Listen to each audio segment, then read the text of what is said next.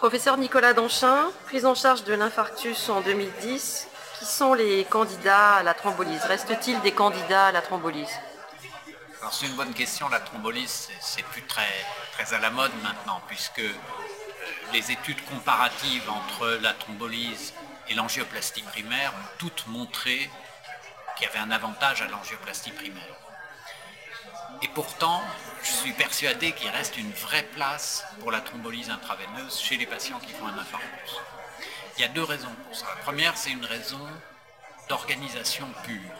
C'est-à-dire qu'en pratique, c'est très compliqué de réussir à faire une angioplastie primaire dans les temps recommandés. Les recommandations européennes demandent que l'on puisse être capable de déboucher l'artère dans les deux heures qui suivent le premier contact médical. Ça a l'air long, deux heures, mais en pratique, il y a plus de la moitié des patients dans tous les registres euh, qui sont tenus sur les patients qui ont un infarctus avec sustécalage de il y a plus de la moitié des patients traités par angioplastie primaire qui sont au-delà de ce délai de deux heures. Donc c'est quelque chose qui est vraiment difficile. Et le délai de deux heures est un délai généreux déjà, c'est-à-dire qu'on sait qu'il y a certains patients, et en particulier les patients jeunes, qui font un gros infarctus antérieur, pour lesquels ce délai devrait être raccourci être plutôt de l'ordre de trois quarts d'heure ou une heure maximum, euh, le délai entre le moment où on ferait la thrombolyse et le moment où on fait effectivement l'angioplastie. Donc c'est difficile dans les faits d'aller assez vite faire l'angioplastie primaire. La deuxième raison, et elle est peut-être plus importante encore, c'est que les études qui ont comparé l'angioplastie primaire et la thrombolyse intraveineuse, en fait, ont toujours comparé l'angioplastie avec la thrombolyse utilisée toute seule, c'est-à-dire sans coronarographie par la suite et surtout sans dilatation par la suite. Et depuis que ces études ont été réalisées, il y a eu tout un tas d'autres études chez des patients traités par fibrinolyse qui ont montré qu'il était bénéfique de faire une coronarographie chez les gens qui avaient été thrombolisés, qu'il s'agisse d'une angioplastie de sauvetage chez les patients qui n'ont pas d'efficacité de, la thrombolyse, et ça, ça peut se voir relativement bien. On estime que ça représente entre 25 et 35% des, patients fibrinolisés, ou ce sont des patients qui continuent d'avoir mal, qui continuent d'avoir un sustécalage du segment ST qui ne bouge pas malgré la thrombolyse. Ces patients-là justifient d'avoir une angioplastie de sauvetage.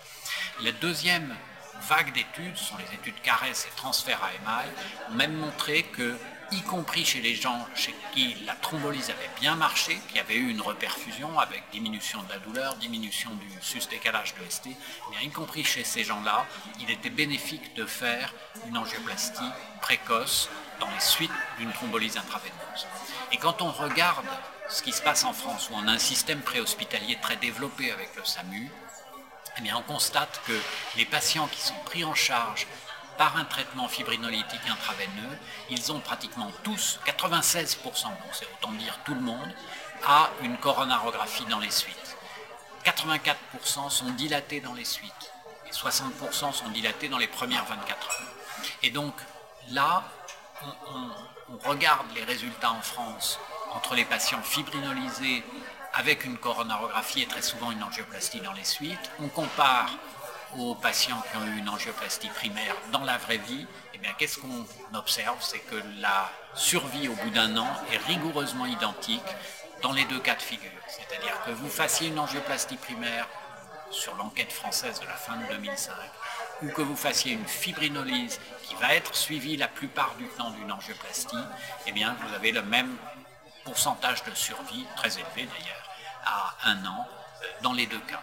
Donc ça veut dire que la fibrinolyse, à condition que ce soit une stratégie pharmaco-invasive, on commence par la fibrinolyse et puis ensuite on conduit les patients euh, dans un centre de coronarographie, mais avec moins d'urgence que si on fait l'angioplastie primaire, et eh bien la fibrinolyse, dans ces cas euh, bien réfléchis, est tout à fait compétitive par rapport à l'angioplastie primaire, et ça doit être une technique qui continue d'être utilisée quand on n'est pas certain de pouvoir faire l'angioplastie suffisamment rapidement. Je vous remercie.